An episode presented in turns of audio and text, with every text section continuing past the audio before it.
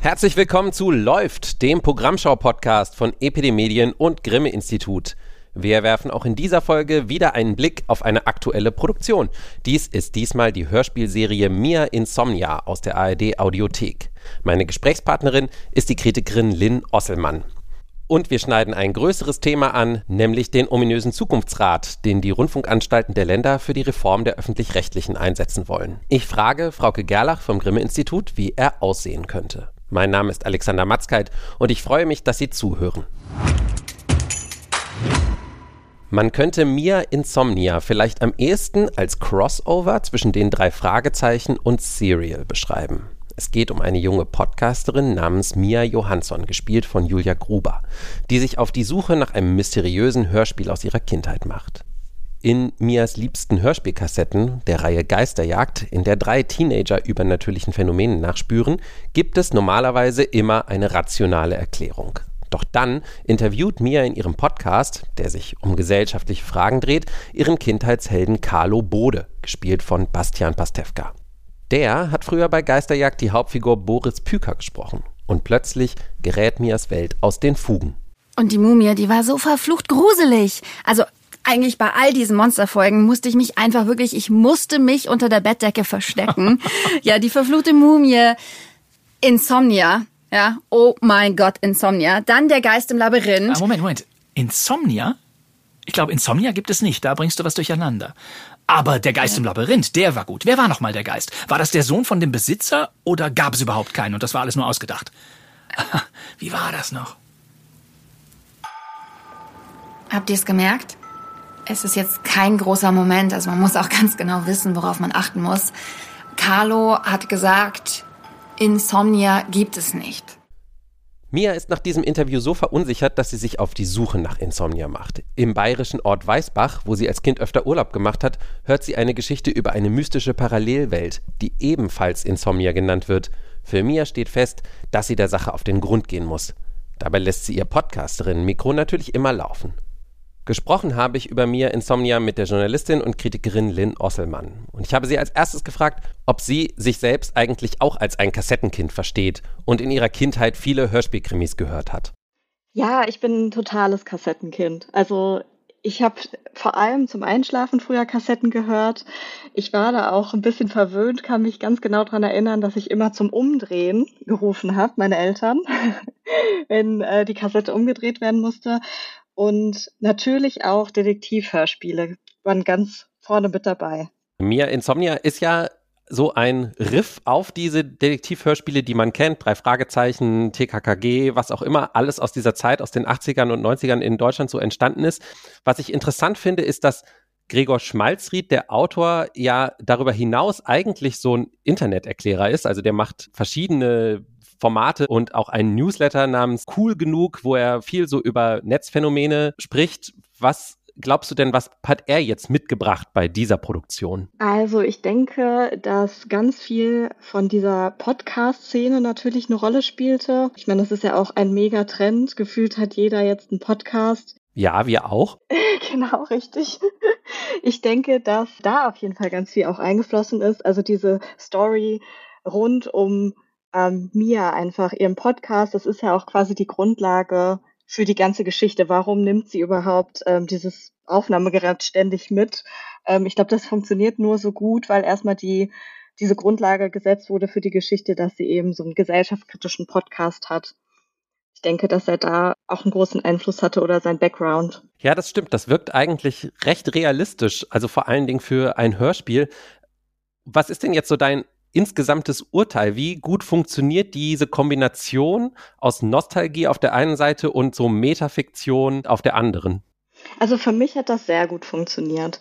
Ich war am Anfang auch ein bisschen unsicher, inwieweit eine einzelne Person, die ja hauptsächlich da ihre Eindrücke schildert, die Geschichte so tragen kann. Also ob das vielleicht ein bisschen zu flach wird, weil an vielen Stellen ja auch Mia alleine ist in der Geschichte und nicht so viele Dialoge sind. Aber ich fand einfach, dass das gut funktioniert hat. Also zum einen kam immer wieder dieses Nostalgiegefühl auf und gleichzeitig durch die Art, wie Mia die Geschichte auch erzählt, also sie ist total jung, würde ich sagen, in der Art, wie sie das beschreibt. Und also ich fand einfach, dass es eine gute Mischung war zwischen Neuzeit und dieser Nostalgie. Immer wieder verwoben miteinander. Ich kann es gar nicht so gut beschreiben. Ja, sie etabliert das ja eigentlich auch ziemlich gut, dass sie manchmal ganz am Anfang sagt so, ja, sorry, dass ich jetzt hier immer alles beschreiben muss, aber du wirst dich dran gewöhnen, sagt sie einmal zu einem Gesprächspartner. Was hat dir denn so insgesamt gesehen dann noch besonders gefallen, wenn man jetzt mal vom allgemeinen Eindruck absieht? Also ich glaube, für mich war dieses Nostalgie-Feeling einfach das, was mich so am meisten abgeholt hat.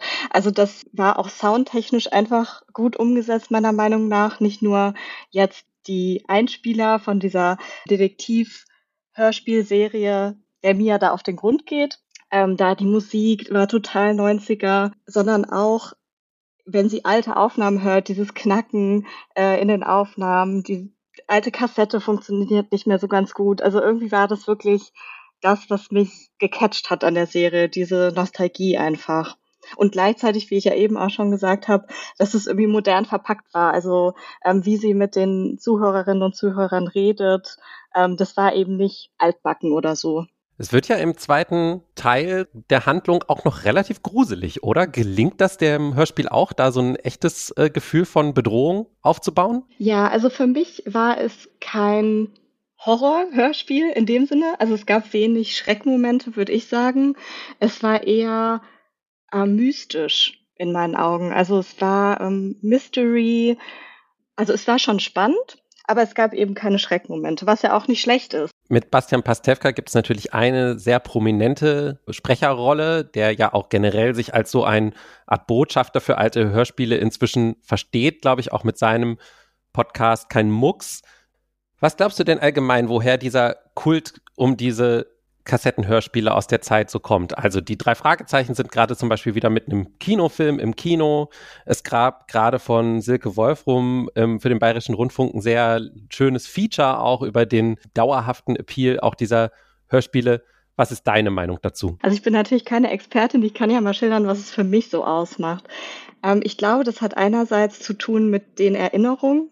Also man reist quasi, zumindest ich, in der Zeit so ein bisschen zurück. Ich sehe mich da wieder in meinem Kinderzimmer mit dem Kassettenrekorder neben mir.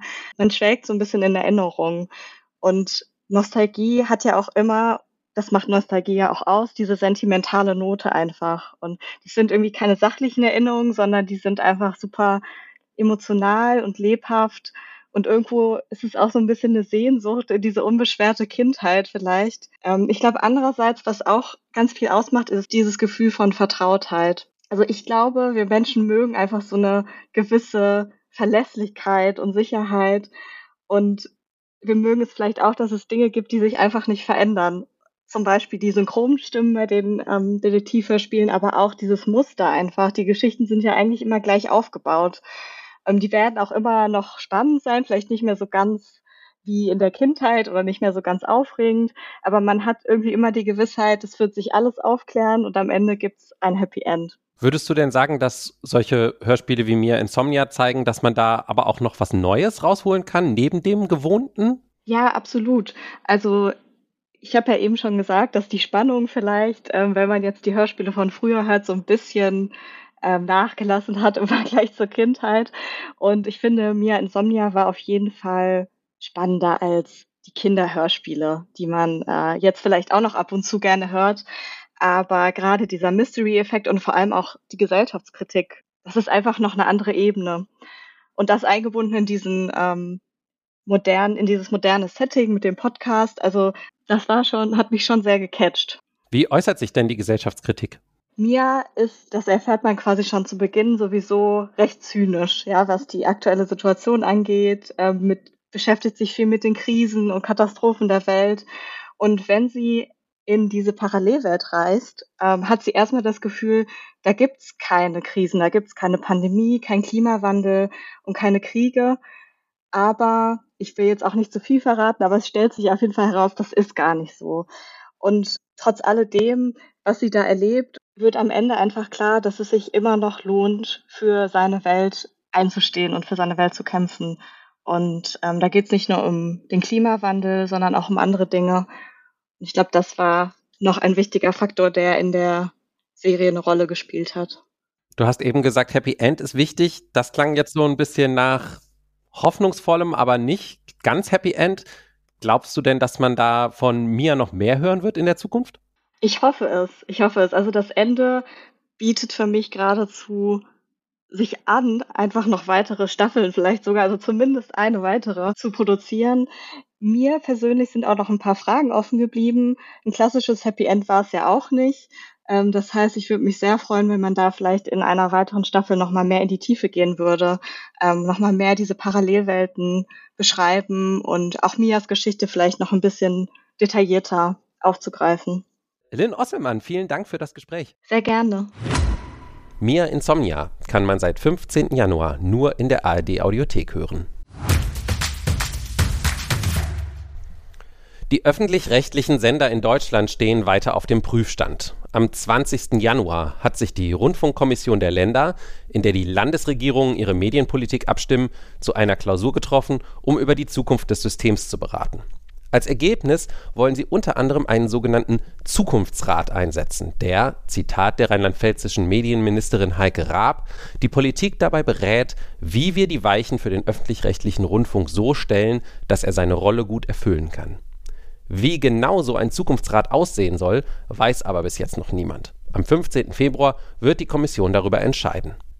Frauke Gerlach ist als Juristin und Direktorin des Grimme-Instituts Expertin für genau solche medienpolitischen Fragen. Und sie fordert schon länger, dass bei medienpolitischen Entscheidungen, wie sie jetzt gerade wieder stattfinden, auch die Bürgerinnen und Bürger einbezogen werden sollten. In unserem Gespräch habe ich sie aber zuerst gefragt, wie sie das eigentlich meint. Also wenn es um Entscheidungen geht, wie die gerade anstehen über die grundsätzliche Reform des öffentlich-rechtlichen Rundfunks, ist meine Perspektive, über die ich auch schon lange diskutiere oder die ich wäge, eben äh, das Publikum mit einzubeziehen, die Bürgerinnen und Bürger, da sie ja den öffentlichen Rundfunk tragen, akzeptieren müssen. Ähm, sie leisten mit ihren Beiträgen überhaupt die Grundlage dafür, dass dieses äh, komplexe System funktionieren kann. Die Rundfunkkommission der Länder hat ja jetzt diesen Zukunftsrat vorgeschlagen. Was haben wir uns denn darunter vorzustellen nach Ihrer Erfahrung? Also der Zukunftsrat soll äh, ein Beratergremium sein äh, für die Rundfunkkommission der Länder, die ja legitimiert ist, eben äh, den Medienstaatsvertrag vorzubereiten, die Reform vorzubereiten. Ein Beratungsgremium ist in der Regel nicht ganz so groß und häufig eben Exper von Experten getragen. Also, und die sollen zeitnah auch noch Empfehlungen für die Zukunft des öffentlich-rechtlichen Rundfunks vorlegen. Und äh, zugleich soll dieser Vorschlag äh, davon getragen sein, dass die Akzeptanz des öffentlich-rechtlichen Rundfunks gesichert wird, am besten noch gesteigert. Wenn man sich vergleichbare Zukunftsräte anschaut, sind die eben klein, also ich sag mal so zwölf bis 15 Menschen vielleicht, äh, wenn wir das Beispiel im Zukunftsrat des Bundeskanzlers, der gerade äh, seine Arbeit aufgenommen hat, der Impulse für den Innovationsstandort Deutschland nehmen, äh, geben soll, dann haben wir da Wirtschaft, Wissenschaft und Gesellschaft. Wobei, wenn man sich die Zusammensetzung dort anguckt, ist die Gesellschaft nur sehr dünn vertreten und im Wesentlichen Wissenschaft. Aber diese Frage der Akzeptanz kommt dann ja in dem parlamentarischen Verfahren oder das, ähm, was die Bundesregierung, wenn ich diesen dieses Beispiel nehmen können, dann ja irgendwann in die Parlamente einbringt. Und in der, in der parlamentarischen Beratung, wenn es um Gesetze geht, haben wir unsere Rückkopplungsinstanz mit gewählten Volksvertreterinnen und Volksvertretern. So ein Konzept gibt es in der föderalen Medienpolitik sehr ausdifferenziert nur mit den Länderparlamenten und die stehen am Ende des Entscheidungsprozesses. Also insofern wird ein Zukunftsrat, um das, was er eigentlich auch tun soll, so lese ich den Beschluss, die Akzeptanz zu steigern, nicht das Ende der Aufgabenstellung sein können. Aber mal angenommen, dieser Zukunftsrat müsste jetzt tatsächlich ein größeres Konzept entwickeln, wie man ARD und ZDF reformieren kann. Wen würden Sie denn dann da reinsetzen? Ähm, wenn wir mal vielleicht bei einem Expertengremium blieben, wären da für mich eben auf jeden Fall die Gremien der Sender, also Vertreter oder äh, die entscheidenden Gremienvorsitzenden äh, müssten mit rein, weil die Gremien ja diejenigen sind, die Bürgerinteressen eben oder die Interessen der Allgemeinheit in den Sendern vertreten sollen.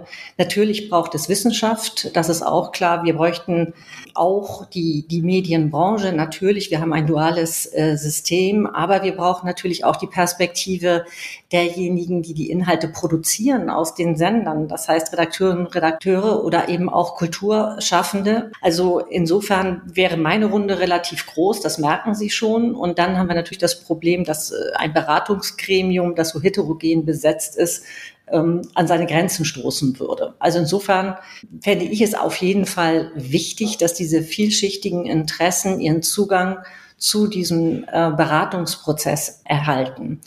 Klassischerweise haben wir dieses Instrument, also in den, in den Parlamenten haben wir Enquete-Kommission. Da gibt es eben die Möglichkeit, also wenn so ein Zukunftsrat ähm, vielleicht etwas kleiner besetzt ist, äh, vielleicht mehr mit Wissenschaft äh, und Expertinnen und Experten des Systems, dass dieser Rundfunkrat äh, sich diese Interessen mit in die Beratung hineinholt. Das heißt, mit weiteren Stellungnahmen die, die Dialogfähigkeit dieses Zukunftsrates herzustellen. Das wäre eine Möglichkeit, diese Interessen mit in den Vorschlag schon einzubeziehen. Es könnte natürlich auch sein, dass der Zukunftsrat wirklich sehr konzentriert an und, und abstrakt äh, arbeitet, gar nicht so konkret, eher mehr über das Große und Ganze. Aber am Ende bleibt immer, es braucht eine Stelle, wo das Publikum die Möglichkeit hat, also die Bürgerinnen und Bürger würde ich jetzt hier sagen, also weil es geht nicht nur um das Publikum. Es geht nicht darum, ob ich fünf Krimis mehr oder sechs weniger haben will. Also das ist, darum geht's nicht, weil es, wenn es so ist, wie es hier gemeint wird äh, oder gesagt wird oder auch im öffentlichen Diskurs. Es soll eine grundsätzliche Reform sein. Dann kann es nicht sein, dass am Ende nur die, also was heißt nur, die Länderparlamente in 16 Bundesländern am Ende der Fahnenstange dann nur noch Ja oder Nein sagen. Das ist von der Tragfähigkeit, sehe ich, habe ich da große Probleme. Aber kann, könnte man nicht auch einfach Vertreterinnen, Vertreter von Zuschauerinnen und Zuschauern, also weiß ich nicht, ein Mann, eine Frau, jemand Altes, jemand Junges, gemeinsam in diesen Zukunftsrat mit reinsetzen? Ja, das, das könnte man natürlich auch machen, aber die Frage stellt sich mir dann eben auch immer der, der Repräsentanz. Also wie wähle ich denn so jemanden aus? Das Gute an Interessenverbänden ist ja, die bündeln Interessen, heterogene Interessen über, über eine oder mehrere Themenstellungen. Ähm, ein Junge und ein, also das, das käme mir so alibimäßig vor, muss ich sagen. Also was ich mir vorstellen würde, und da haben wir ja so eine gewisse Blaupause auch entworfen, mit unserem ähm, Partizipationsverfahren mein Fernsehen 2021. Da haben wir im Grunde so ein Bürgerpartizipation, äh, so ein Bürgerdialog initiiert, wo sich jeder offen und ganz niederschwellig beteiligen kann. Sowas kann man auch auswerten und äh, darüber kann man auch Erkenntnisse äh, gewinnen. Und äh, das ist ein Instrument, was man für spezifische, ich sag mal, Grundsätze, um die es gehen wird, könnte man die Bürgerinnen und Bürger über solche Verfahren einbeziehen. Das wird sicherlich nicht möglich sein mit einer, mit einer Anbindung an den Zukunftsrat, sondern das wäre ein Instrument, was der Zukunftsrat vorschlagen könnte.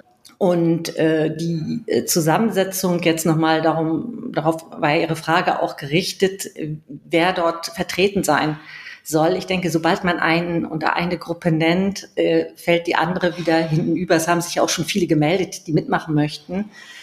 Ähm, da ist es ganz schwierig, finde ich, es eben auszuwählen. Man könnte es natürlich machen, aber dann wird die Gruppe doch relativ groß, weil es kann nicht nur, ich sage mal, es kann ja nicht nur, die Gewerkschaften können ja nicht nur dabei sein oder die Kirchen.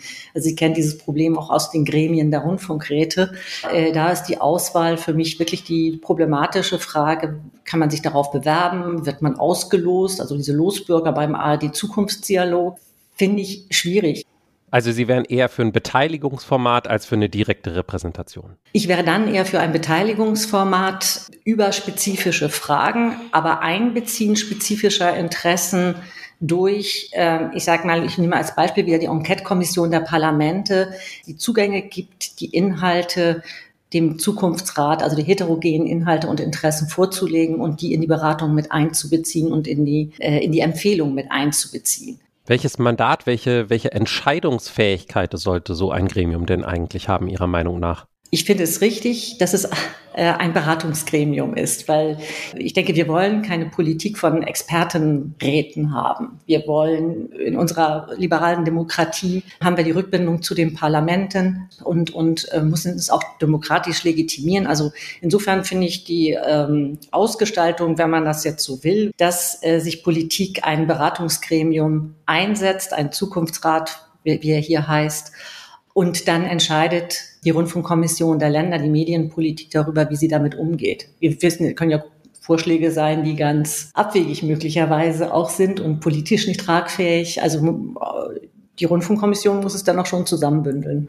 Was glauben Sie denn, wie die Entscheidungen dieses Zukunftsrates das konkrete Programm in Zukunft beeinflussen könnten? Äh, das könnte natürlich ganz weitreichend sein, was ich jetzt also nach den ganzen Diskursen nicht annehme, aber im Grunde könnte so ein Expertenrat ja trotzdem vorschlagen, der öffentlich-rechtliche Rundfunk ist nur noch für Information und Kultur zuständig. Dann hätte das natürlich extrem und weitreichende Auswirkungen, weil wir dann eben den ganzen Bereich der Unterhaltung im öffentlich-rechtlichen Rundfunk vermissen müssten. Und auch wenn die Maßgabe ist Beitragsstabilität, dann haben wir natürlich Probleme, zumindest jetzt in der Zeit, wo die auch die Pensionslasten äh, der Vergangenheit noch schwer zu tragen sind von den Sendern.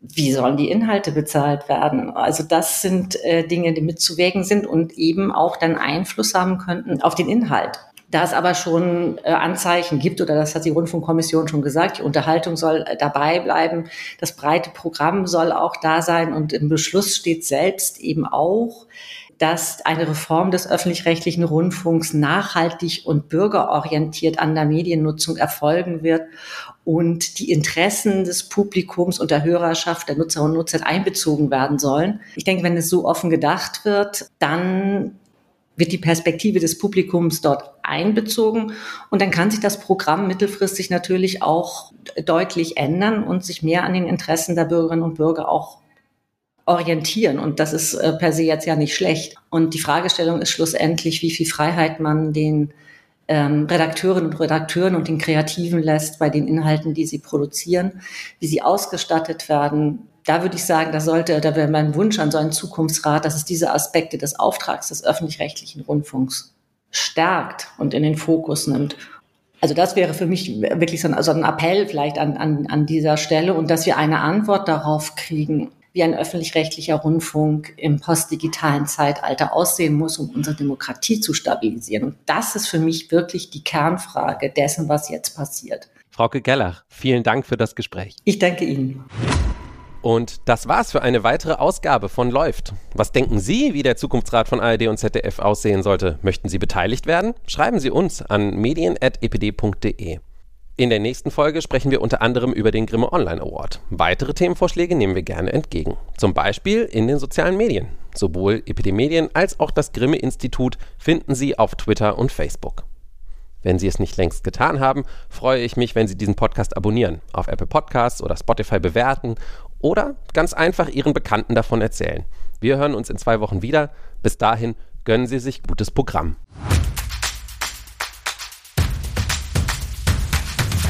Läuft ist eine Produktion von Epidemedien und Grimme Institut im Jahr 2023. Redaktion Lars Gresser, Alexander Matzkeit und Michael Ridder.